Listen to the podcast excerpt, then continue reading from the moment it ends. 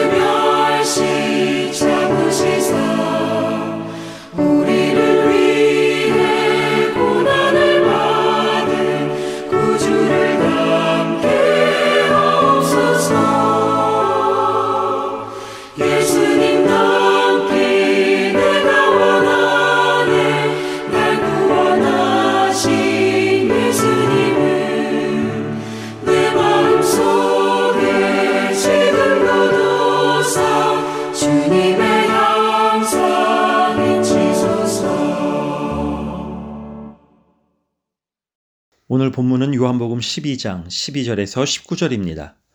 그 이튿날에는 명절에 온 큰 무리가 예수께서 예루살렘으로 오신다는 것을 듣고 종려나무 가지를 가지고 맞으러 나가 외치되 호산나 찬송하리로다 주의 이름으로 오시느니 곧 이스라엘의 왕이시여 하더라. 예수는 한 어린 나귀를 보고 타시니 이는 기록된 바 시온 따라 두려워하지 말라 보라 너의 왕이 나귀 새끼를 타고 오신다 함과 같더라. 제자들은 처음에 이 일을 깨닫지 못하였다가 예수께서 영광을 얻으신 후에야 이것이 예수께 대하여 기록된 것임과 사람들이 예수께 이같이 한 것임이 생각났더라. 나사로를 무덤에서 불러내어 죽은 자 가운데서 살리실 때 함께 있던 무리가 증언한지라. 이에 무리가 예수를 맞으면 이 표적 행하심을 들었음이러라. 바리새인들이 서로 말하되 볼지어다 너희 하는 일이 쓸데없다 보라 온 세상이 그를 따르는도다 하느니라. 요한복음 11장에서부터 12장 11절까지는 베다니에서 일어난 일을 중심으로 기록되어졌습니다.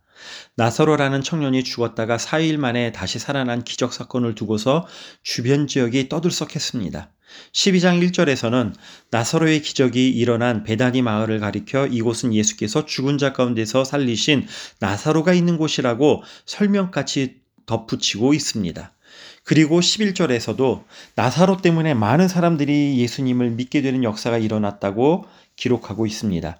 이처럼 사람을 살리신 예수님과 또 살아난 사람 나사로를 함께 보고 싶어 하는 사람들로 예수님 주위에는 붐볐습니다. 과연 죽은 나사로가 살아났다면 그의 얼굴과 몸은 어떨지, 죽었을 때 느낌은 어땠는지 직접 이야기를 드려보려는 호기심에 사로잡힌 사람들이 아마도 참으로 많았을 것 같습니다. 게다가 대제사장들과 바리새인들에 의해 체포령이 이미 내려진 상태이기에 예수님을 잡아들이려는 사람들까지 모여든 상태였습니다. 이러한 상황에 죽은 나사로를 살리신 예수님이 드디어 예루살렘을 입성하시게 되었습니다. 사람들이 손에 종려나무 가지를 들고서 예수님을 환영하러 나온 반면에 예수님은 기마병의 호의를 받으며 입성한 것이 아니라 말보다 훨씬 작고 볼품없는 나귀, 그것도 새끼 나귀를 타고 들어오셨습니다. 성도님들, 사람, 세상 사람들이 원하는 영웅은 어떤 모습입니까? 난세일수록 세상은 영웅을 찾습니다. 새로운 왕을 찾으며 통치자를 찾습니다. 이스라엘 백성들은 다윗과 같은 위대한 통치자 왕을 기대했습니다. 민족의 해방을 이루어줄 시대의 영웅, 절대적인 힘을 가진 통치자가 필요했습니다. 그리고 이제 그들의 생각에 가장 적합한 인물로 예수님을 바라보고 있습니다. 그들은 예수님을 바라보며 이처럼 생각했을 것입니다. 예수님이야말로 우리들을 구원할 메시아여 통치자며 영웅이다. 자, 이제 예루살렘으로 입성하시는 예수님을 맞으러 나가자. 손에 종려나무 가지를 흔들며 이스라엘의 새로운 왕의 이름을 기쁘게 맞이하며 소리내어 외치자. 많은 무리가 예루살렘으로 입성하시는 예수님을 배웅하러 나옵니다. 환영하러 옵니다. 그리고 손에 종려나무 가지를 흔들며 기쁨의 환성을 외칩니다. 그들은 저마다 호산나를 외칩니다. 호산나는 도와주소서 구원하소서의 의미를 지니고 있습니다. 이스라엘 백성들은 로마의 통치로부터 해방되고자 하였고 그들의 수건을 이룰 왕을 찾았소, 찾았고 정치적인 자유를 외쳤습니다. 따라서 그들이 원하고 기다렸던 구원은 이스라엘의 왕자에 앉아 자신들을 통치하며 로마로부터 구원해낼 자였고 그들이 본 예수님이 이에 가장 적급한 적합한 인물이었습니다. 5천 명을 먹이신 것과 나사로를 무덤에서 살리신 주님의 기적 가운데 그들이 원하는 것은 마치 자신을 해방시킬 그러한 강력한 힘이었습니다. 하나님의 힘을 마음대로 사용할 수 있는 이 시대의 영웅, 그것이 그들이 바라보고 있는 예수님의 모습입니다. 따라서 이스라엘 백성과 제자들은 예수님께서 나귀 새끼를 타고 입성하시는 모습이 무엇을 의미하는지 당시에는 이해하지 못했습니다. 그러나 그들이 원하는 영웅의 모습과는 상관없이 예수님께서는 이 땅에서 보내는 마지막 유월절을 기다리고 계셨습니다. 모세 시절 이스라엘이 애굽을 탈출하기 이전에 장자의 생명을 보존하기 위해 어린 양의 피를 문설주에 발랐던 것을 기념하는 절기인 유월절을 맞아 주님께서는 얼마 있지 않아 스스로가 유월절의 어린 양이 되실 운명이심을 알고 계셨습니다. 이미 주님께서는 6월절 엿새 전에 베다니에서 마리아가 향유 옥합을 깨뜨려 발을 씻음으로써 장례 준비도 마친 상태셨습니다. 그러나 백성들은 예수님께서 적군을 향해 진격하실 장수이고 자신들을 구해낼 전쟁의 영웅으로 바라보고 있는 겁니다. 따라서 승리의 왕을 맞이하며 승전가를 부르고 종려나무 가지를 흔들고 환호성을 외친 것입니다. 17절과 18절 나사로를 무덤에서 불러내어 죽은 자 가운데서 살리실 때 함께 있던 무리가 증언한지라 이에 무리가 예수를 맞으면 이 표적 행하심을 들었음이러라 나사로를 살리신 예수님 5천 명을 먹이신 예수님 그들이 보고 들은 기적은 전투마를 타고 입성하는 마치 하나님의 오른손을 붙잡고 있는 힘 있는 장군의 모습이었습니다. 하나님의 힘으로 자신들을 괴롭히고 힘들게 하는 로마를 단번에 무너뜨릴 천상의 칼을 소유한 그러한 영웅으로 왕으로 바라보고 있죠. 이러한 그들의 소망을 주님께서는 과연 모르셨을까요? 분명 주님께서는 그들이 원하는 영웅의 모습을 이해하고 계셨습니다. 그럼에도 불구하고 주님께서는 자신을 향한 하나님의 뜻, 바로 이 땅에서의 사명에 모든 것을 집중하셨습니다. 우리의 구세주 예수님께서는 세상의 영웅이나 개선장군 혹은 권력자처럼 세상을 호령하는 자가 아니라 보기에도 흠모할 만한 것이 없이 십자가로 나가야 했던 죽음의 행진이었던 것입니다. 15절에, 15절에는 나귀 새끼를 타고 입성하는 장면이 수백 년 전에 예언되었다고 말하고 있습니다. 바로 입성하는 날인 명절인 6월절에 맞춰지고 있음을 알려줍니다. 예수님께서는 십자가 사건을 위해 스케줄을 맞추어 움직이고 계셨습니다. 역사가 요세푸스는 당시 유월절 제물로 한 사람마다 어린 양을 한 마리씩 주인 숫자가 무려 25만 6천 마리가 된다고 기록했습니다. 그래서 6월절만 되면 예루살렘에는 어린 양의 피가 강물같이 흐를 정도로 피바다가 되었으면 두말할 나위가 없습니다. 이처럼 사복음서에 빠짐없이 기록된 예루살렘 입성 장면은 명백히 인류의 죄를 대신하여 죽으신 어린 양 대속의 제물이요 우리들의 구원자이심을 보여준 영적인 사건이었습니다. 어린 양 되신 예수님의 단번에 드려지는 제물로 인해 이제 더 이상 피 제사를 드리지 않아도 되는 것이야말로 크나큰 예수님의 은혜가 아닐 수 없습니다. 예수님을 죽이려고 여전히 음모를 꾸미고 있는 바리새인들 사이에서도 견해차가 생겨나기 시작합니다.